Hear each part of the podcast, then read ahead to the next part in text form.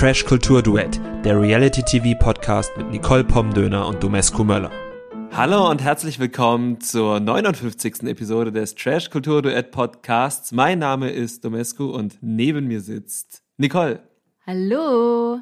Die 59. Folge. Was haben wir heute vor? Du hast mich nicht gefragt, aber wenn du jetzt gefragt hättest, was ich mit der 59 verbinde, hätte ich gesagt, das Alter meines Vaters, der wird nämlich am Sonntag 60. Oh, das stimmt. Und es ist das Geburtsjahr meiner Mutter. Die ist schon über 60, aber ist 59 geboren. Mensch. Das ist eine richtige Elternfolge jetzt und äh, vielleicht. Und deswegen reden wir heute über Aurelio. ja, wir reden auf jeden Fall wieder über Temptation Island. Das ist ja das einzig verbliebene Format, was gerade läuft. Und dem wollen wir uns natürlich auch ausgiebig widmen. Ähm, und dort gab es das erste Lagerfeuer, vorher aber noch das ein oder andere zu klären. Ja, die haben ja in der letzten Folge erstmal wieder wild gefeiert, ne? Wie sich das gehört. Und wir starten quasi mit dem Morgen danach. Ja, der war für alle, glaube ich, nicht einfach, weil wir haben gesehen, die Frauen waren ganz schön betrunken, die Männer waren ganz schön betrunken und offenbar waren auch die Verführerinnen alle ganz schön fertig, denn ähm, Thülei, Gigi's Bezugsperson, musste sich dann noch einmal ausruhen und hat sich dafür Gigi's Bett auserkoren. Gigi ist halt einfach in die Falle getappt, ne? Also ich meine, alle Leute, die schon mal eine Staffel Temptation Island gesehen haben, egal welche, die wissen ganz genau, das Böseste ist, wenn man Bilder liefert. Das ist das Schlimmste. Und Gigi hat jetzt Bilder geliefert, ohne dass er, zumindest in der Situation, verkackt hat. Ja, also es war doch klar, dass sie da halt ein Bild umdreht. Das ist das Beste, was die Produktion haben kann. Da liegt eine Verführerin in Gigi's Bett und dreht ein gemeinsames Bild um. Da sind schon weltweit bei allen Temptation Islands, die so gibt, bestimmt sieben bis zwölf Beziehungen dran gescheitert. Und dann, das kam dann später, als Gigi sie geweckt hat, hat man halt eben auch gesehen, wie er mit ihr zusammen in dem Raum ist und sie in Unterwäsche aus seinem Bett raussteigt. Und er hat auch noch gefragt, na, wie war's in meinem Bett? Ja, also das ist, oh Gigi, das ist halt wirklich dumm. Ah, es ist nicht durchdacht. Nee, ich, nee, das war auf gar keinen Fall durchdacht. Also ich glaube nicht, dass er darüber auch nur einen Gedanken dran verschwendet hat. Mhm. Das ist wahrscheinlich das Problem. Wahrscheinlich noch weniger Gedanken als darüber, wie man das Wort sexistisch korrekt verwendet. Ja, das stimmt. Ich glaube, er meinte sexy, oder? Das würde ich so sagen, ja. Hm. Er hat es zumindest nicht negativ konnotiert. Nein, äh, absolut nicht. Ja, ansonsten hatten eigentlich Haupt, ansonsten hatten hauptsächlich alle einen Kater und haben sich dann zum gemeinschaftlichen Beauty Day getroffen. Ja, wobei der jetzt gemeinschaftlich vor allem für die Männer war, die vergebenen Männer. Die haben nämlich alle Gesichtsmasken bekommen, die haben Gürkchen auf die Augen bekommen und auch mal in den Mund. Und die haben von den Verführerinnen vor allem Massagen bekommen. Die Verführerinnen selbst haben jetzt da nichts abbekommen. Nee, das stimmt. Die haben alle nur massiert quasi. Also die waren dann dort das das Personal, wie man so schön sagt, und haben die Männer einen guten Mann sein lassen. Da wurden Hände massiert, da wurden Füße massiert, da wurden aber auch Oberschenkel massiert und Gigis Brust inklusive Nippel. Ja, und dann wurde der Nippel daraufhin auch wieder mit einer Gurke abgekühlt, wenn ich das richtig gesehen habe. Und insgesamt war es doch so, dass ich mir gedacht habe, auch da muss euch klar sein, dass das irgendwie nicht gut aussieht. Aber es hat sich bestimmt toll angefühlt. Das war ja noch nicht mal das Schlimmste. Man hat dann auch noch gesehen, wie Gigi, während er massiert wurde, seine Hand im Schritt von Thülei abgelegt hatte. Ja. Hast du das gesehen? Ich habe das gesehen. Ich habe auch gedacht, war es der Schritt, war es sehr weit oben am Oberschenkel, aber auf jeden Fall gehört da seine Hand nicht hin. Nee, und es ist halt, ich glaube, das können wir jetzt alle verstehen, dass diese Bilder, die er da jetzt gerade produziert hat, nicht cool sind, ne? Nee, das sind sie halt wirklich nicht. Und man lacht natürlich trotzdem immer, wenn man ihn sieht. Das ist ja genau das, was Michelle in der letzten Folge angeprangert hat. Und diese Szene haben wir in dieser Folge ja auch noch drei, viermal im, im Rückblick gesehen. Dass Gigi ja tatsächlich sogar weiß, dass ihm viele Leute nichts übel nehmen können. Weißt du?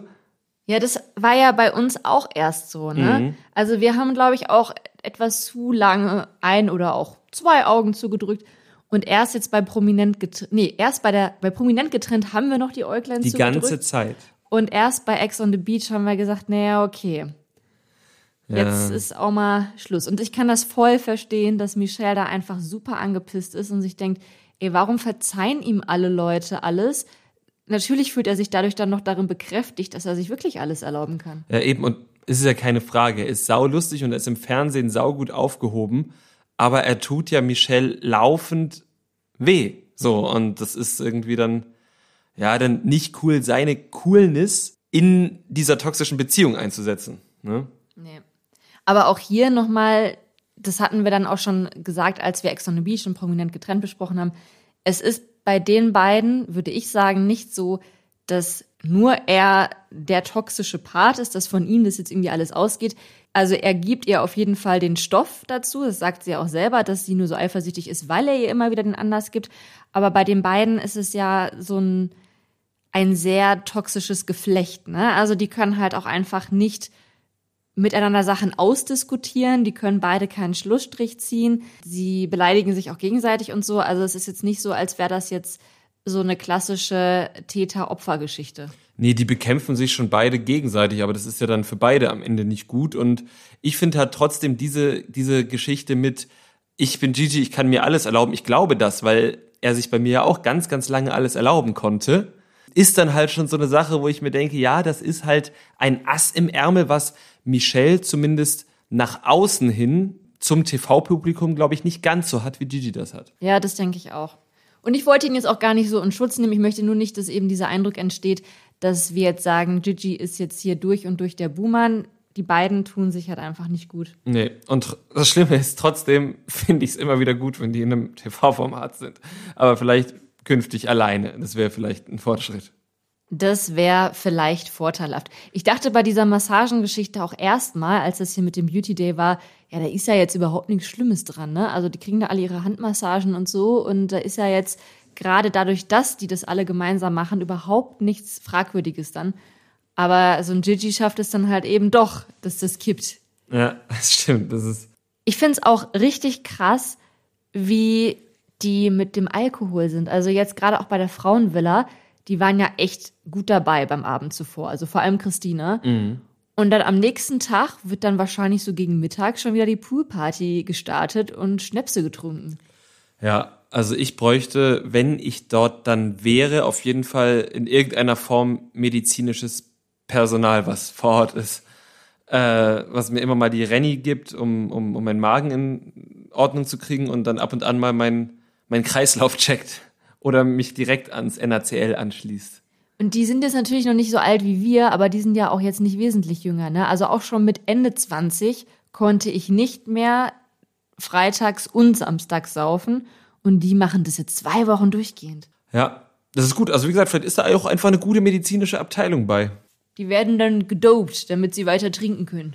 Ja. Leistungssport. Die müssen, die müssen fünf Tage vorher bevor das Format losgeht, schon immer jeden Tag zwei Pantroprazol nehmen, damit äh, die Magenschleimhaut das auch alles aushält. Ist schon, ist schon gefährlich, dieses Format. Absolut. Und ähm, besonders gefährlich wird es, wenn dann eben der Temptation Sound kommt. Und der kam dann auch schon recht bald. Der kam dann schon recht bald. Die wurden dann alle darauf vorbereitet, dass sie dann äh, bald zum Lagerfeuer müssen. Und bei den Vorbereitungen des Lagerfeuers war es dann auch das erste Mal, dass wir Lala und Aurelio in den Einzelinterviews gesehen haben. Denn vorher, also die kommen einfach nicht zu Wort, die werden nicht gezeigt, ne? Die spielen im Moment wirklich noch überhaupt keine Rolle. Was mir bei den Einzelinterviews im Vorfeld noch aufgefallen ist, war, dass Alex und Gigi so ein bisschen, die waren so die ängstlichsten vor dem, was sie denn sehen konnten. Und da habe ich mir gedacht, ist das vielleicht nur eine Projektion? Du meinst, ob die eigentlich wussten, dass sie beiden, dass die beiden die schlimmsten Bilder produziert haben und ähm, jetzt ihr eigenes Schuldbewusstsein quasi umgedreht haben und Angst hatten, dass die Frauen es ihnen schon heimgezahlt haben? Jein, also ich meine, dass sie, dass sie gar nicht so sehr davor Angst haben, was sie sehen könnten, sondern dass sie wissen, wenn sie zum Lagerfeuer gehen, dass dann auch die Frauen zum Lagerfeuer gehen und ihrerseits Bilder bekommen und dass das die eigentliche Angst war und die das aber nur nicht so gut äh, im Kopf sortieren konnten. Ja, das kann natürlich auch sein. Also vielleicht war denen das ja auch, war das ja gar keine heimliche Angst. Mhm, ja. Aber ja, also die werden sich, denke ich, schon bewusst sein, dass sie da jetzt nicht als Unschuldsengel dargestellt werden. Ja, wahrscheinlich sagen sie es deshalb auch nicht, weil wenn man es selbst sagt, dann wird es ja absolut zum Thema gemacht. Und vielleicht denken sie, oder haben sie dann in dem Moment gedacht, dass der Produktion das vielleicht gar nicht aufgefallen ist, dass man Vanessa viermal im Pool eine Hebefigur, mit Vanessa viermal im Pool eine Hebefigur gemacht hat. Und erst wenn man es sagt, bringt man die Produktion vielleicht zufällig da drauf. Vielleicht denkt man wirklich, man kommt damit durch. Vielleicht wusste er das auch gar nicht mehr so genau. Also da ist ja wirklich immer sehr, sehr viel Alkohol im Spaß, im Spiel. Und vielleicht konnte er sich da ja auch selber gar nicht mehr so genau erinnern, wie viele Hebefiguren das jetzt noch waren, aber hatte so ein diffuses Gefühl, ah, das ging nicht gut aus. Das kann sein. Während äh, die Männer jedenfalls ihre, ihre Ängste ein bisschen hin und her projiziert haben, haben Christina und Michelle in dem, in dem Auto, was dann zur Lagerfeuerstelle gefahren ist, haben dort noch eine Kerze angezündet quasi, ein bisschen gebetet. Äh, hat es geholfen? Nicht so, würde ich sagen. Ist dir aufgefallen, dass die Frauen im Auto alle sehr nah beieinander saßen und die Männer alle möglichst weit weg voneinander saßen? Das ist mir tatsächlich auch aufgefallen. Die haben auch, äh, ich glaube, die mussten halt ein bisschen manspreaden im Auto und da kann man dann halt nicht so nah beieinander sitzen. Ja, das kann auch sein. Was mir auch noch aufgefallen ist, ist, wie fandst du die neue, die neue Lagerfeuer-Location? Um ehrlich zu sein, ist mir nicht aufgefallen, dass es eine neue Location war muss es ja, weil sie jetzt ja nach Portugal umgezogen sind insgesamt, aber es sah komplett identisch aus. Fand ich überhaupt nicht. Ich fand es viel zu bunt, viel zu viele Pflanzen. Diese komische Glastür, das war halt nicht annähernd so archaisch, wie es in Kroatien gewesen ist ähm, oder auch vorher in Griechenland. Ich fand, ah, ich fand das andere schon besser. Ja, da kann ich jetzt nicht mitreden, weil für mich war das, äh, gab es da keine Veränderung. Was sagt ihr denn? Welche Lagerfeuer-Location fandet ihr dann am besten? Schreibt uns doch gerne bei Instagram unter trashkulturduett an oder auch eine Mail an trashkultur.gmx.de. Und ich würde mich auch freuen, wenn mindestens eine Person schreibt, dass sie auch keinen Unterschied bemerkt hat. Das wäre gut, das wäre gut. Aber kommen wir nun äh, zum Eingemachten. Zum Lagerfeuer. Ich fand den Schnitt sehr schön, aber das machen die, glaube ich, immer so, ne? Dass die immer erst das eine, den einen Part des Paares zeigen und dann den anderen, oder? Zumindest haben sie, glaube ich, in der letzten Staffel damit angefangen oder in der letzten Promi-Staffel. Ich glaube, am Anfang hatten sie das nicht so clever gemacht, aber jetzt äh, sind sie dazu übergegangen, ja. Fand ich auf jeden Fall sehr gut, dass man das direkt so gegenübergestellt hat und den Anfang gemacht hat Lala, die Bilder von Aurelio bekommen hat. Und jetzt wurde es endlich aufgelöst. Die Frauen hatten ja vorher schon bei dem Schlüsselloch gesehen, dass einer der Männer heimlich mit einer anderen Frau geschrieben hat über einen längeren, längeren Zeitraum, mit der Fabienne. Und jetzt wurde dann eben aufgelöst, dass es Aurelio war. Genau. Und Lala war dann gar nicht so doll überrascht darüber äh, oder hat es zumindest halt erstmal nach außen hin gerechtfertigt. Man weiß ja nicht, was sie noch für ein Gespräch mit Aurelio perspektivisch darüber führen wollte, aber auf jeden Fall hat sie es erstmal nach außen hin gerechtfertigt. Kann ich auf der einen Seite verstehen, ohnehin, wenn man die Beziehung halt oder da wir erfahren haben, wie die beiden ihre Beziehung führen, kann ich diese Argumentation schon verstehen. Allerdings hatte sie ja vorher gesagt, oh ja, wenn er das mit mir gemacht hätte, dann hätte ich das schon wissen wollen oder so ähnlich, ne? Hatte sie in der Folge davor gesagt. Ja, ich finde auch, dass sie im ersten Moment, als es aufgelöst wurde, hat sie sehr schockiert geguckt und sehr überrascht, aber sie hat sich dann sehr schnell gefangen. Und ich hatte auch den Eindruck, dass sie da jetzt vielleicht ein bisschen was überspielt, aber das finde ich jetzt auch nicht schlimm. Also, das war jetzt auch einfach eine Situation, wo man sich jetzt vorstellen kann, dass sie das vielleicht nochmal mit ihm persönlich klären will. Und sie hatten jetzt ja auch beide dann bestätigt, dass er immer wieder mit Frauen schreibt und dass sie nicht immer unbedingt weiß, mit wem er schreibt. Also mhm. sie hat mhm. ja auch gesagt, dass sie jetzt nicht nachliest, was er schreibt oder so. Deswegen kann ich mir gut vorstellen, dass es jetzt tatsächlich irgendwie gar nicht was Schlimmes war. Es wurde halt nur einfach so aufgebauscht. Mich hat dann tatsächlich überzeugt, dass sie nahezu identische Sachen gesagt haben. Also ich war skeptisch, weil ich auch zumindest von deren erster Erklärung nicht fand, dass das in deren Modell passt. Aber da beide das mit der gleichen Argumentation gerechtfertigt haben, lasse ich das jetzt einfach mal gelten noch als alles gut. Das ist ja nett, dass du das jetzt gelten lässt. Ja, wir müssen doch zu irgendeinem Schluss kommen, oder nicht? Ja, also, ja schon. Wir, wir sind die Jury hier. Zumindest für euch HörerInnen. ja, wo sie sich ja dann doch nicht ganz einig war, waren, war bei den selbstlöschenden Nachrichten. Und ich habe das gar nicht mitbekommen, dass Fabienne das erzählt hat. Also hat sie haben wir, glaube ich, vorher einfach noch nicht mhm. gesehen. Sie hat erzählt, dass Aurelio eben äh, selbstlöschende Nachrichten aktiviert hat. Das bedeutet, dass er seine Nachrichten, die er verschickt, löschen kann, damit die halt nicht mehr nachvollzogen werden können. Und Lola hat das natürlich ganz clever dann so erzählt, als wäre das etwas, was einen halt irgendwie stutzig machen sollte. Ist es, glaube ich, auch in einer monogamen Beziehung, wenn der Partner, die Partnerin plötzlich sowas nutzt.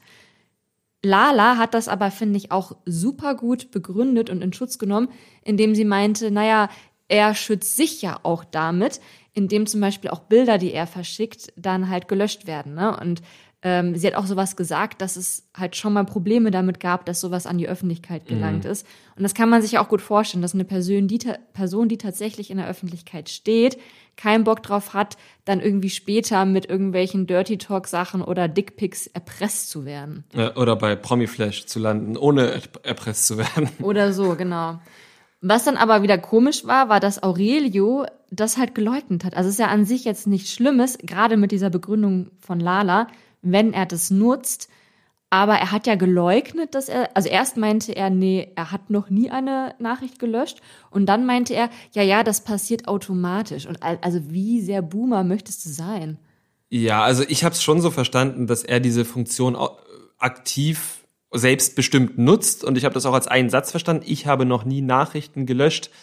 Es gibt da aber diese Funktion, die ich nutze. So habe ich es verstanden. Ja, aber er hat ja auch nochmal gesagt, das ist ein Automatismus. Das ist ja auch ein Automatismus, wenn du die Funktion eingestellt hast. Ja, eben. Hast. Also das ist ja nicht so, als hätte jetzt WhatsApp gesagt, so, vom Aurelio löschen wir jetzt ja. einfach mal alle Nachrichten. Er ist halt ein Boomer, dass er das so auf die Goldwaage legt. Er, also er wollte Weißt du, ich glaube, er wollte klar machen, dass er sie nicht löscht, sondern dass er eingestellt hat, dass die Nachrichten gelöscht werden. Aber das aber ist es kommt ja auf selbe hinaus. Ja, aber es ist natürlich äh, eine spitzfindige Kiste. Ich glaube, da möchte da schon den Spitzfindigen raushängen lassen. Ja, also er hat sich da auf jeden Fall sehr in die Ecke gedrängt gefühlt und man hat auch, finde ich, sehr doll gemerkt, dass zwischen Lola und Aurelio so ein Machtkampf in, in den Blicken und in dieser Spannung herrschte. Man hatte auch das Gefühl, dass Lola sich auf jeden Fall Aurelio rausgepickt hat. Ne? Sie hat auf jeden Fall auch den Blickkontakt immer sehr starr gehalten. Mhm. Und bei diesem Kampf wette ich einen Fünfer auf Lola. Ja, es wird auf jeden Fall wirklich auch tatsächlich ein spannender Kampf. Also ich habe mich in den letzten Staffeln immer gefragt, warum Lola manche Kandidaten oder auch Kandidatinnen immer so ein bisschen nicht scharf genug angeht für meine Begriffe, aber vielleicht auch einfach, weil die ihr nicht gewachsen schienen. Und ich scheine, und ich glaube, mit Aurelio kann das ein, ein spannendes, ja, ein spannendes Duell werden einfach. Du hast ja jetzt auch die Location vom neuen Lagerfeuer ausgecheckt. Gibt es da Pflanzen oder lose Gegenstände, die gefährlich werden könnten, so Henrik Stoltenberg-mäßig? Ah, naja, diese, diese Hocker, auf denen die sitzen, die sehen nie so fest aus.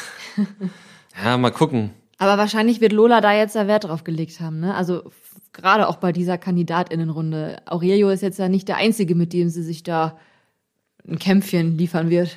Nee, das stimmt. Ähm, hoffen wir einfach, dass sie in Sicherheit ist und tja, am Ende liegt es ja an den PartnerInnen der KandidatInnen, ob da jemand wutentbrannt rausrennt oder nicht. Kommen wir dann erstmal zum nächsten eher gemäßigterem Pärchen, ja. unserem Heartbreak-Paar Sandra und Tommy. Wir haben erst gesehen, wie Sandra Bilder von Tommy gesehen hat und die waren jetzt wirklich nicht schlimm. Nee, also Tommy hatte halt einfach eine gute Zeit gehabt, hat getanzt, ist auch immer weggegangen, hat aber einfach auch sehr viel getrunken und hat ständig über Saufen geredet. Ja, aber jetzt halt nicht so peinlich, wie wir das in der Henrik Stoltenberg Staffel von Henrik Stoltenberg gesehen haben, und äh, auch nicht irgendwie sexy oder so oder sexistisch, wie Ducci sagen würde. ja. Also wirklich alles sehr, sehr harmlos. Es gab dann nochmal so einen Kommentar von der Führerin, Verführerin Vanessa, die meinte, ja, da hat hier vergessen, dass er vergeben ist. Aber auch da war jetzt, finde ich, eigentlich klar, das war jetzt halt sowas, was Verführerinnen sagen müssen. Gab jetzt aber nicht wirklich einen Anlass, an der Beziehung zu zweifeln. Das hat Sandra, glaube ich, auch sehr gut durchschaut. Das hat sie im Interview auch gesagt.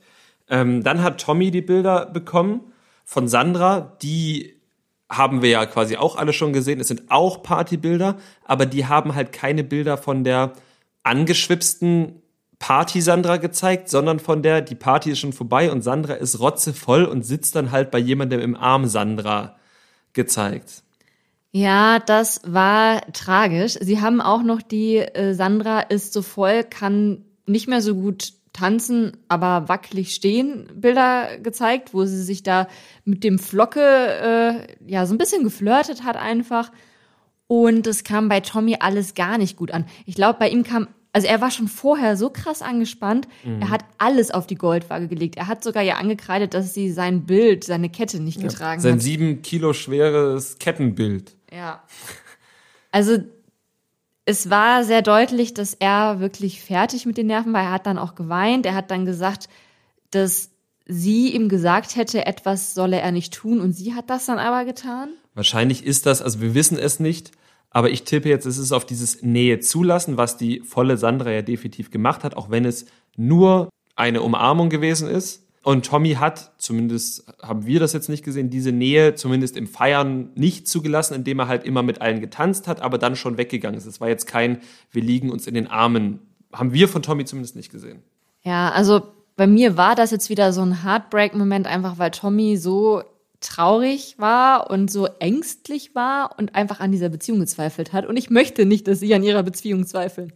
Das möchte ich auch nicht. Es war sogar so, dass ich Tommy auch so ein bisschen verstehen konnte, weil hätte ich halt auch irgendwie nicht gern gesehen. Und ich mir aber trotzdem, ich weiß ja aus dem Kontext, den Tommy aber natürlich nicht kennt, dass das ja alles gar nicht so schlimm war. Aber ich hätte es trotzdem nicht gern gesehen. Ja, und das wird jetzt ja auch nicht besser, ne? Also es war jetzt halt gerade mal der Anfang. Mhm. Und da kommt ja noch ein bisschen was. Es ist da dieses Kopfkino, von dem immer alle reden, ne? Ja. Schwierig. Kommen wir zum nächsten Paar, Michelle und Gigi. Wir hatten vorab sogar vermutet, dass Michelle vielleicht gar keine Bilder von Gigi bekommt, einfach weil es schon ein Schlüsselloch gab und weil es vielleicht jetzt gar nicht mal so eine schlechte Strategie gewesen wäre, bei ihr einfach das Kopfkino laufen zu lassen und ansonsten jetzt abzuwarten, bis noch mehr Material zusammengekommen ist.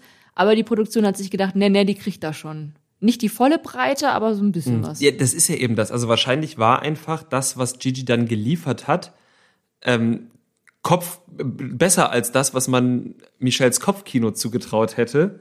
Ja, weil sie jetzt weiß, dass es nämlich genau eine spezielle Verführerin gibt, und zwar Thülei, mhm. die Gigi den Kopf verdreht. Und das ist wahrscheinlich nochmal gefährlicher, weil jetzt weiß Michelle, ich brauche mir da nichts einbilden, es gibt diese eine Frau, mit der jetzt 24-7 zusammen ist und es wird brenzlig. Ja, das ist komplett wahr und es wird ja sehr wahrscheinlich auch brenzlig. Gigi macht keine Anstalten, da in irgendeiner Form zurückzuziehen. Und das Krasse ist, Michelle hat ja schon heftige Bilder gesehen, diese ganzen Massier-Pascha-Bilder von Gigi, aber eben nicht die Bettbilder. Und wenn sie die zu Gesicht bekommen wird, dann ähm, ist, glaube ich, dieses Argument von wegen, da ist ja nicht wirklich was passiert, das wird sie nicht mehr von alleine draufkommen. Nee, das ist wahr, weil ja einfach vorher schon zu viel verbrannte Erde hinterlassen ist. Ne? Das Schlimmste für sie war aber gar nicht, wie er mit Thülei getanzt hat oder geflirtet hat, sondern wie er zu Alex gesagt hat, naja, wenn die Kamera nicht gewesen wäre, dann wäre ich nicht weggegangen. Und das wäre ja das Gespräch, worüber wir auch schon mal hier gesprochen hatten, mhm. ähm, wo sie eben festgehalten haben, dass sie sich jetzt wie im echten Leben verhalten wollen und nicht extra den Verführerinnen ausweichen wollen. Clever wäre es natürlich, wenn man auch im echten Leben den Verführerin ausweichen würde, aber das hatten wir letztes Mal schon kurz angesprochen. Ja, und dann hat Gigi Bilder von Michelle bekommen und die hat natürlich jetzt irgendwie nicht geflirtet bisher, aber Michelle hat sich bei allen darüber ausgekotzt, was sie denn an Gigi nervt und das sind, was wir jetzt so beurteilen können, erstmal alles valide Punkte, das hat Gigi aber schon getroffen. Ja, ich glaube, für uns war das jetzt alles überhaupt nicht überraschend, was wir da gesehen haben. Nicht nur, weil wir es eben schon vorher gesehen haben, sondern auch, weil das genau die gleichen Sachen waren, die Michelle auch schon bei Prominent getrennt oder Ex on the Beach über Gigi gesagt hat. Also, ja, dass er sie so nervt, dass er sich alles erlauben kann oder meint, sich alles erlauben zu können, dass sie überhaupt nicht miteinander funktionieren und so weiter und so weiter. Auch, dass sie sich nicht vorstellen kann, mit ihm Kinder zu kriegen, dass er selber noch ein Kind ist. Mhm. All das haben wir schon mal vorher gehört und eigentlich müsste er das auch schon vorher gehört haben, wenn er sich die vorherigen Ausstrahlungen angeguckt hat. Vielleicht hat er das aber auch gar nicht gemacht. Hätte sich die vorherigen Ausstrahlungen ja auch nicht angucken müssen, sondern sie hat es ja auch oft auch direkt zu ihm gesagt. Also. Ja, das stimmt auch. Aber wahrscheinlich sitzt es dann trotzdem noch mal ein bisschen tiefer, wenn man das jetzt in der Situation nochmal zu sehen bekommt, Ja. wenn man weiß, es geht jetzt hier gerade darum, unsere Beziehung zu prüfen. Ja, gut, da hast du natürlich auch recht. Gigi ist darauf jedenfalls auch zumindest das ein oder andere Träne, das ein oder andere Tränchen über die Wange gekullert. Fand er auch nicht schön zu sehen. Aber wie du gesagt hast, eigentlich dürfte das jetzt keine allzu neue Information für ihn gewesen sein.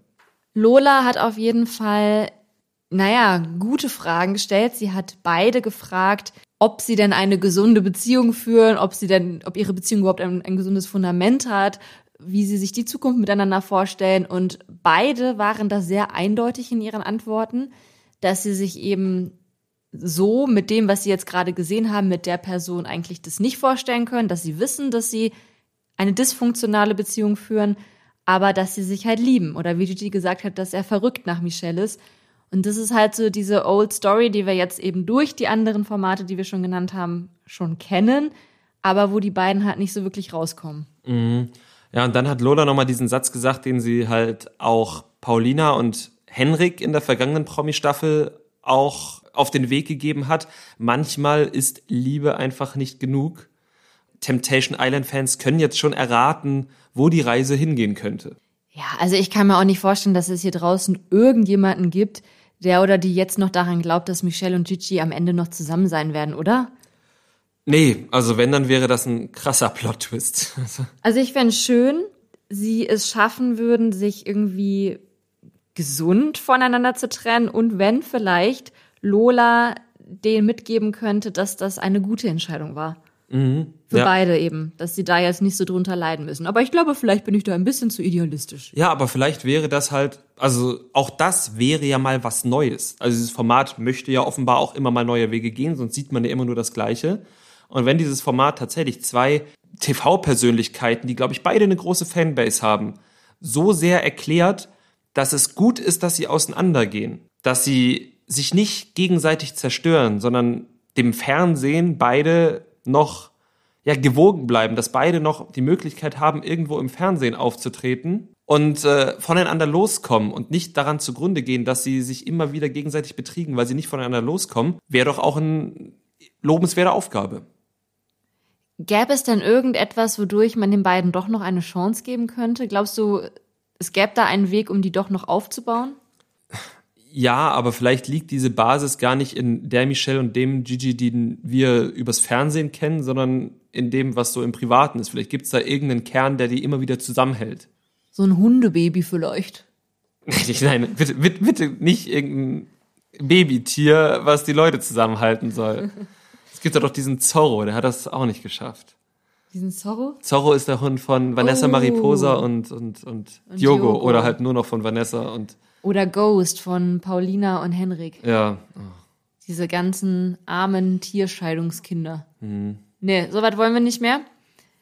Kommen wir zum nächsten Couple, zum nächsten Paar. Alex und Christina. Diesmal hat nicht zuerst die Frau die Bilder des Mannes gesehen, also zumindest nicht für uns Zuschauende, sondern zuerst war Alex dran. Genau, und der hat die Bilder der Pöbel Christina. Pöbel Christina gesehen, sehr schön gesagt. Ähm, Ich fand aber das Vorgeplänkel sehr interessant, weil Lola ja meinte, hier Alex, wir kennen dich eigentlich auch eher ungehalten und jetzt wirkst du in dem Format aber sehr entspannt und ist das jetzt hier der Alex ohne Christina und sie hat darauf ja wahrscheinlich damit ja wahrscheinlich auf Couple Challenge angespielt. ganz sicher, ja. Und er ja auch. Genau, wo er ja mit Christina war und er hat dann selber auch gesagt, ja, nee, das war der hungrige Alex, der ohne Schlaf, der halt irgendwie an seinen Grenzen war und so. Und das finde ich ganz interessant, dass er das dann ja auch selber so wahrgenommen hat. Ja, ich glaube aber auch, dass durchaus viele Leute da per Instagram direkt Nachrichten ein bisschen nachgeholfen haben, dass er das, so- dass er das so wahrnehmen konnte. Ähm, aber ist ja gut, dass er das zumindest jetzt dann auch immer noch so sieht und nicht sagt, hä? Das war der, äh, der kompetitive Alex. Alle sollten so kompetitiv sein. Also hat er nicht gesagt, hätte er aber wahrscheinlich auch sagen können. Du meinst so wie ein gewisser Herr, der gerade das Sommerhaus gewonnen hat? Ja, so, so wie der zum Beispiel. Nee, das hat er nicht gesagt. Dann haben wir aber die Christina ohne Alex gesehen, eben die Pöbel-Christina, wie du schon gesagt hast. Das war eben diese letzte Party mit hier Gläser am Pool kaputt machen und Leute beleidigen und ja, sehr ausfallend sein. Genau, und das hat Alex nicht gefallen. Kann man ja grundsätzlich nachvollziehen. Äh, ich fand dann seine Wortwahl dann auch übertrieben, weil das kann man ja auch untereinander regeln. Halt, also dieses, oh, das ist peinlich und ich schäme mich. Ich finde es immer krass, wenn Leute sagen, dass sie sich, also so abfällig sagen, dass sie sich schämen, weißt du? Ja, und ich meine, wir waren jetzt ja auch nicht überrascht, dass wir Christina so gesehen haben. Also das Ja. war jetzt ja nicht irgendwie so, als hätte man damit nicht rechnen können. Ja, und Lola war ja auch nicht überrascht. Er hat Alex ja auch darauf angesprochen, du hast sie doch so kennengelernt. Und Alex meinte, nein, im Privaten sei sie anders. Ähm, können wir natürlich nicht War, beurteilen. war sie am Anfang anders, hat er gesagt. Er hat dann schon gesagt, dass er dann immer mehr diese Seite von ihr gesehen hat Mhm. und auch versucht, das irgendwie zu unterbinden. Aber wie Christina selber bei Instagram auch gesagt hat, na, so ist sie halt. ja, Aber wer dafür jetzt kein Verständnis hatte, dass sie so ist, also neben Alex und Lola und wahrscheinlich allen anderen, war auch noch Aurelio, der da seinen großen Moment hatte, wo er dann mal seinen Machtkampf mit Lola zur Seite schieben konnte und sagen konnte, na, wenn die Christine sich weiterhin so verhält, dann hole ich meine Lala da raus. ja, da hat er nochmal den Alpha raushängen lassen. Das, äh, Ja, also, hä? Also, hä? Wo, also hat er jetzt irgendwie Angst, dass Christina jetzt irgendwie Lala mit ihren Schimpfwörtern verwandelt? Oder? Nee, ich befürchte, das ist so eine Sache im Sommerhaus wie, oh, die zieht das Niveau so runter und Lala soll nicht auf das Niveau. Ich wette, so ein Ding ist es. Eieieiei. Ja. Ja, das ist also, doch hier jetzt nicht Bauer sucht Frau oder ein Premium-Format, das hätte euch doch klar sein müssen. ja, also das war dann schon, schon sehr übertrieben. ja, fand ich auch. War aber auch wieder ein unterhaltsamer Moment. Ich muss ja zugeben, dass mich Aurelio in dieser Staffel sehr oft zum Schmunzeln bringt, weil immer wenn er auftritt, ist er entweder freiwillig oder unfreiwillig komisch. Und äh, ja, das taugt mir bisher.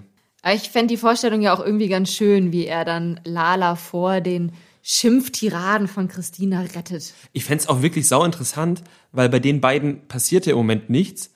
Und wie RTL das aufbereiten würde, wenn Christina sich wirklich nochmal so benimmt und Aurelio bricht dann ab. Das ist dann ja wahrscheinlich auch immer mit äh, Gage verbunden, die dann weniger wird, aber er bricht dann ab und Lala wird dann gesagt, okay, jetzt kommt ihr zum letzten Lagerfeuer, weil das ist ja der einzige Moment, um abzubrechen, laut diesen Spielregeln von Temptation Island.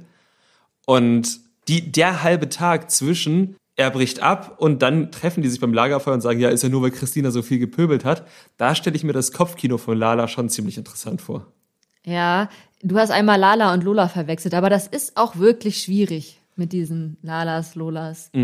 Das ist wahr. Ich hoffe, ich habe es immer richtig gesagt, aber wenn du sagst, ich habe es verwechselt, tut's mir sehr Aber leid. ist nicht schlimm. Ich glaube, wir wussten alle, was du meinst. Ich glaube aber nicht, dass er tatsächlich wegen Christina abbrechen wird. Also er hat ja selber auch gesagt, dass er so ein Macho ist und so ein Alpha und so. Und dann bricht er doch nicht ab wegen ein paar Schimpfwörtern. Nee, aber er sagt es natürlich, ne? Das ist genau. Und das ist ja die Komik an ihm, die unfreiwillige, das ist dann schon in Ordnung. Kommen wir denn dann mal zu dem Schimpfwort Monster höchstpersönlich? Ja, Christina hat dann eben die Bilder von Alex gesehen, die, und da sind wir uns, glaube ich, alle einig, wirklich scheiße sind, wenn du äh, die Partnerin von Alex bist. Also das will ja niemand sehen, das ist Flirten. Ganz ehrlich, bei Love Island hat Alex nicht annähernd so viel geflirtet wie dort. Bei Are You the One vielleicht schon. Ich glaube, da hat er sogar Sex gehabt, wenn ich mich nicht ganz täusche. Aber ist ja auch völlig egal. Da war schon richtig Britze in der Luft zwischen ihm und Vanessa. Ja, das waren ja auch diese drei Millionen Hebefiguren im Pool, ohne Pool. Und was ich vielleicht sogar noch einen Tacken schlimmer finde, war dieses, naja, weiß ich nicht, ist das schon Bodyshaming? Ich glaube schon. Als er meinte, dass äh, Vanessa ja so natürlich ist und dann halt eben dieser Schnitt kam zu seinen Aussagen über Christina, dass äh, er ja schon ihr da versucht, so einen Riegel vorzuschieben, dass sie nicht mehr an sich machen lässt, als sie das schon getan hat und er ja Angst hat, dass sie da süchtig nach wird und er Angst hat, dass sie sich verunstalten würde. Und das ist halt auch einfach schon wieder so eine Red Flag, ne? Also ähm, wer bist du, dass du da über ihr Aussehen solche Urteile treffen kannst oder ihr vorschreiben kannst, wie sie mit ihrem Körper umzugehen hat? Und als Partner hast du sowas auch einfach nicht zu sagen, erst recht nicht im Ich Fernsehen. wollte gerade sagen, also dann auch gegenüber Dritten und gerade wenn Dritte Fernsehkameras sind, die das danach irgendwie 500.000 Leuten auf RTL Plus zeigen. Ja, und als Partner in seiner Rolle hätte er die Aufgabe, ihr zu vermitteln, dass er sie so schön findet, wie sie ist und ihr eben das Gefühl zu vermitteln, dass sie sich dann auch ausreichen kann und wenn sie sich damit nicht wohlfühlt, dass er das dann eben auch akzeptiert und sie darin unterstützt in ihren Zielen und nicht da sich hinsetzt und sagt, nee, nee, das ist jetzt hier fast Frankenstein. So in etwa hat er das gemacht und ich finde, das hast du sehr gut auf den Punkt gebracht. Christina war dementsprechend nicht erfreut über die Bilder, hat geweint, geflucht, Vanessa beleidigt in allen Piep-Facetten, die wir da hören konnten. So viel hat's noch nie gepiept. Also, so viel hat's bei Temptation Island noch nie gepiept. Ohne Mist. Sie hat dann auch gesagt, dass Alex derjenige war, der unbedingt zu Temptation Island wollte.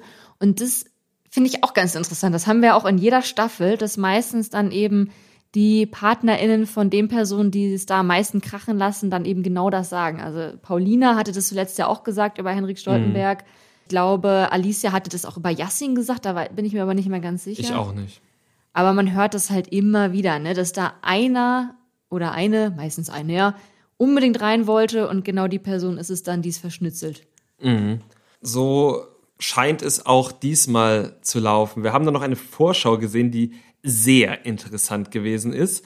Denn offenbar werden die Dates in der kommenden Woche so gelegt, dass die Frauen die Männer beim Date beobachten können. Und das, was sie dort sehen, scheint vor allem Michelle und Christina ganz schön mitzunehmen. Ja, ich glaube, das war hier so eine so ein Yoga-Date so oder Yoga sowas von ne? den Männern am Strand, hat so ein Körperkontakt-Yoga-Date. Und die Frauen waren, sind da auf dem Bötchen lang geschippert und haben auch äh, Michelle rüber gekreischt und Christina rüber gepöbelt und weiß nicht, Morddrohungen ausgesprochen, ich weiß es nicht. Wird auf jeden Fall, glaube ich, sehr interessant. Oh ja, ich frage mich auch, was die Produktion damit bezwecken wollte. Also wollte sie jetzt, dass die Stimmung kippt und die Frauen noch ja einfach fertiger sind, frustrierter sind? Oder wollten die die Stimmung ein bisschen einheizen oder so? Wir werden es herausfinden. Mhm. Ich bin auf jeden Fall sehr gespannt. Es ist auf jeden Fall ein neues Element, was wir so noch nicht gesehen haben. Und von daher stehe ich dem erstmal sehr, sehr positiv gegenüber, weil du musst ja immer mal was Neues reinbringen, wenn du da eine gute Show machen willst. Das stimmt. Wir haben diese Woche gesehen, dass es bald auch wieder eine neue Staffel eines uns bekannten Formats geben wird. Und zwar geht es bald los mit der neuen Staffel Bachelor in Paradise. Oh ja, am 3.11. kommt die erste Folge auf RTL Plus. Die sind, glaube ich, diesmal dazu übergegangen, es einfach nur auf RTL Plus zu zeigen. Im vergangenen Jahr hat es ja noch im Free TV gestartet, ist dann ins Nachtprogramm und später dann komplett nur auf Streaming abgesetzt worden, muss man so klar sagen, weil es wirklich einfach keine guten ja keine guten Quoten im Fernsehen hatte, aber bei RTL Plus eben ganz gut angekommen ist. Und wir haben ja auch sogar ein Baby aus dieser Staffel herausbekommen, ne? die kleine Tochter von Serkan und Samira, also eine sehr erfolgreiche Staffel. Und jetzt sind die ersten sieben männlichen Kandidaten und sechs weiblichen Kandidatinnen dabei. Und wir, wir freuen uns auf die allermeisten schon sehr, oder? Oh ja, ich glaube, bei den Frauen war jetzt keine dabei, die wir gar nicht kannten eine tatsächlich, glaube ich. Das war wahrscheinlich die Jennifer. Ja, die Jennifer, die war, ich kann es auch gar nicht mehr sagen, ich habe es vorhin recherchiert, sie war in, doch, sie war, glaube ich, bei Sebastian Preuß in der Staffel. Sie kommt mir auf jeden Fall auch bekannt vor. Sebastian Preuß war doch der Schwanenbachelor, Das ne? ist der Schwanenbachelor. Ja, das ist der Schwanenbachelor. Wer auch dabei ist, ist Steffi. Das ist die, die bei dem Oberbürgermeistersohn war, bei Nico Griesert. Genau. Und äh, die da im Hotelzimmer ja, gekorbt wurde und äh, es ihm auch sehr übel genommen hat dann. Ja, verständlich. Sie wurde ja einen Tag zuvor ins Finale weitergelassen und dann hat er sich ja entschieden, Michelle zurückzuholen. Und dafür musste eben Steffi weichen. Das war eine miese Sache. Das war eine miese Sache. Sie war oder ist wahrscheinlich auch immer noch sehr gut mit Mimi befreundet. Wir erinnern uns, Mimi war diejenige, die Nico Griesert dann für Michelle hat stehen lassen. Also er hat im Finale Mimi gewählt hat dann aber Mimi wieder verlassen, um dann wieder Michelle zu nehmen. Genau, und also Steffi, Mimi und aber auch Karina und Denise waren ja zumindest nach den Aufzeichnungen so eine kleine Vierer-Gang, haben sich auch so ein Weintattoo, glaube ich, zusammenstechen lassen. Ähm, so ein Vino. So ein Vino-Tattoo. Jetzt äh, weiß nicht, wie der Stand aktuell ist, aber vielleicht hat sie sich von Carina und Denise ja noch den ein oder anderen Tipp geben lassen, wie es so bei Bachelor in Paradise ist. Carina und Denise haben uns auf jeden Fall eine sehr gute Show bei der letzten, äh, bei der letzten Bachelor in Paradise Staffel geliefert. Mimi haben wir da jetzt leider noch nicht gesehen, aber die war zumindest beim Bachelor auch sehr unterhaltsam. Also haben wir hohe Ansprüche an Steffi. Ja. Meine Favoritin von den Frauen, die wir bisher kennen, ist aber gar nicht Steffi, sondern Jana Maria. Ja, die war dieses Jahr im Finale, ist Zweite geworden bei Dominik Stuckmann.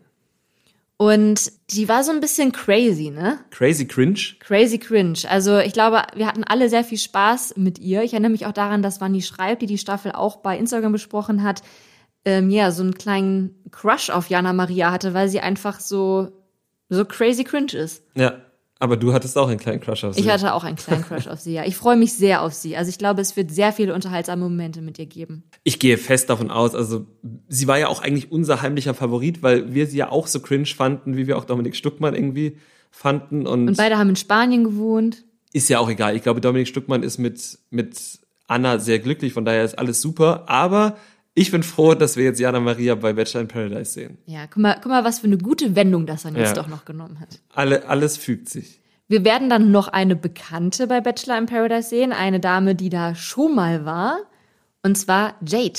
Jade Übach, genau, die war 2019 bei Andrei Mangold, im gleichen Jahr dann schon das erste Mal bei Bachelor in Paradise, hat da unter anderem am ersten Abend gleich mit Serkan geknutscht und wie es dann für sie weiterging, weiß ich nicht mehr, außer dass Serkan sich umorientiert hat in Richtung Karina Spack. Ich habe auch noch eine Anekdote zu Jade. Sie hat mal mit Giuliano, Giuliano, der mit Sandra zusammen war, ähm, die bei der Henrik Stoltenberg Temptation Island Staffel war. Uiuiui, ich hoffe, ihr kommt noch mit. Mit dem Giuliano war Jade mal irgendwie für drei Wochen BFF und dann sind sie zu diesem Format gegangen, Just Tattoo of Us. Das war das Format, was damals noch Elena Miras und Mike Heiter moderiert haben, kurz bevor sie sich getrennt haben. Und bei diesem Format ging es darum, dass die beiden besten Freundinnen oder manchmal waren da auch Paare dabei oder irgendwie Leute in anderen Konstellationen füreinander ein Tattoo aussuchen, was sie sich dann eben stechen lassen müssen, ohne es vorher gesehen zu haben. Und erst nachdem sie fertig tätowiert sind, können sie dann gemeinsam vor den Spiegel gehen und zeigen sich das dann. Im Idealfall haben die Leute dann immer was Nettes füreinander ausgesucht. Bei Jade und Giuliano war das nicht der Fall. Die wollten sich pranken. Die wollten sich pranken. Und ich glaube, Jade hatte für Giuliano einfach nur irgendwas Hässliches, irgendein so ein Tigerkopf oder so. Nein, nein, nein. Das ist das Witzige. Gut, witzig, dass du das sagst. Jade hatte, Jade hatte Giuliano ihr Gesicht auf den Rücken tätowiert ja. und Giuliano hat das mit einem hässlichen Tigerkopf gecovert.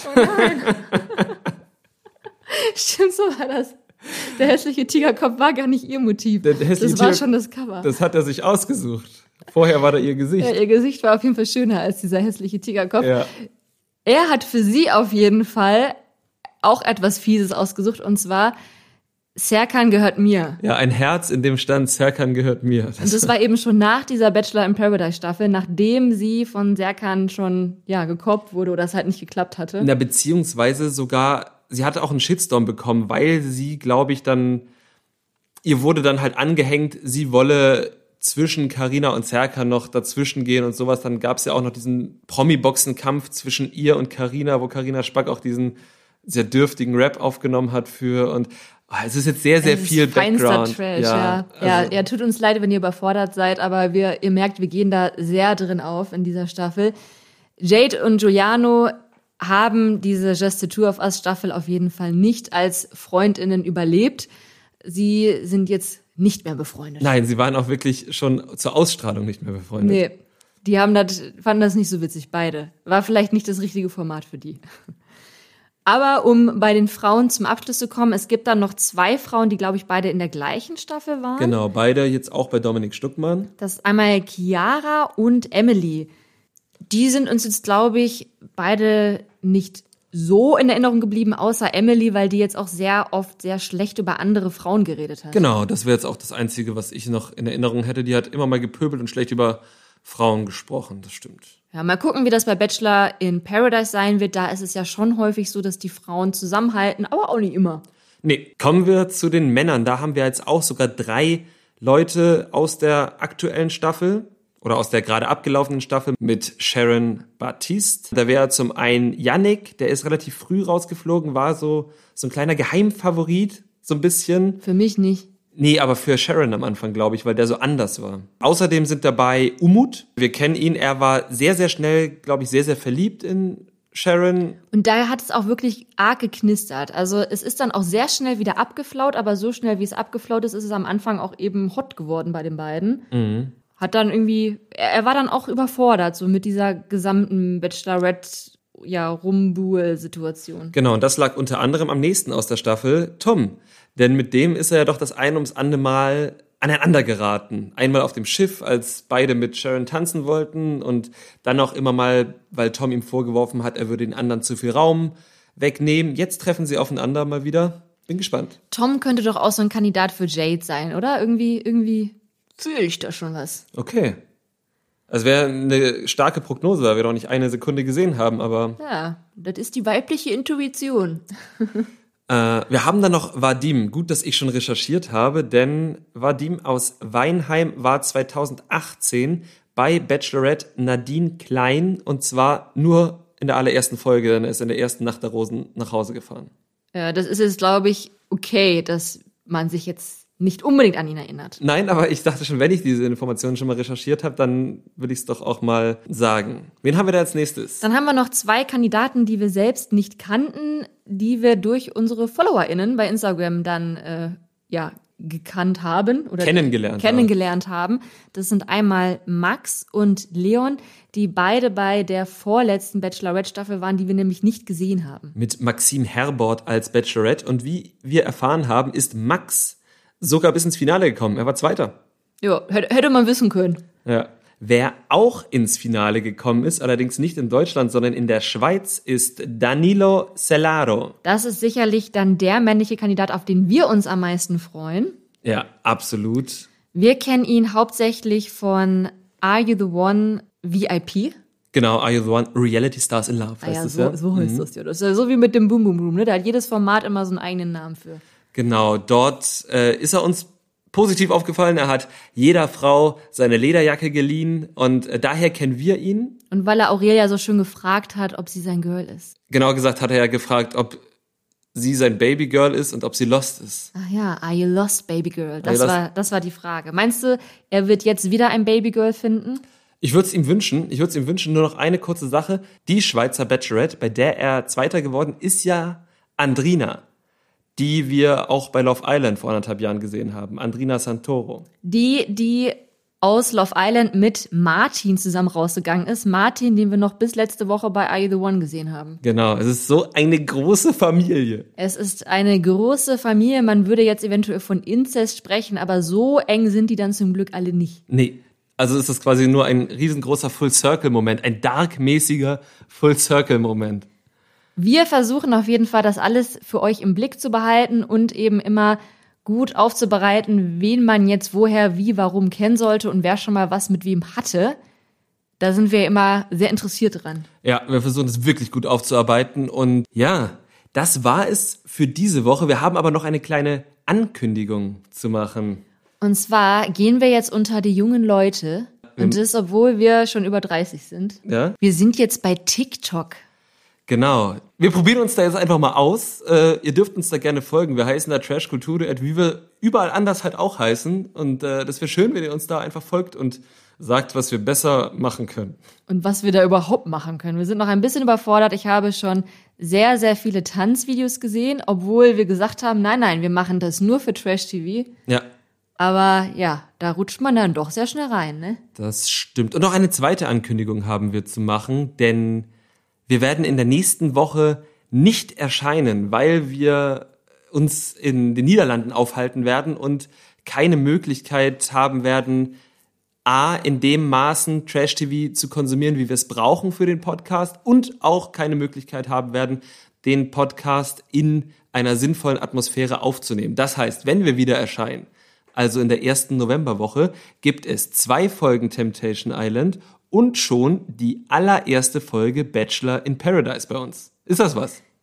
Da lohnt es sich doch drauf zu warten. Wir werden in der Zwischenzeit vielleicht das ein oder andere TikTok-Ding hochladen. Ja, vielleicht auch das ein oder andere auf Instagram. Wir wollen diesen Kanal ja nicht vernachlässigen. Vielleicht gibt's auch nur Käse-Content, weil wir ja in den Niederlanden sind. Wer weiß das schon? Ja, vielleicht kommen wir wieder als Cast Nicole und Cast Domescu. Das kann sein. Und äh, auf jeden Fall gibt es diesen Sonntag aber noch ganz regulär die Memes und ja, wenn du keine weitere Ankündigung mehr hast, würde ich sagen, gehabt euch wohl. Bis in zwei Wochen. Das Trash Kultur Duett, der Reality TV Podcast mit Nicole Pomdöner und Domescu Möller.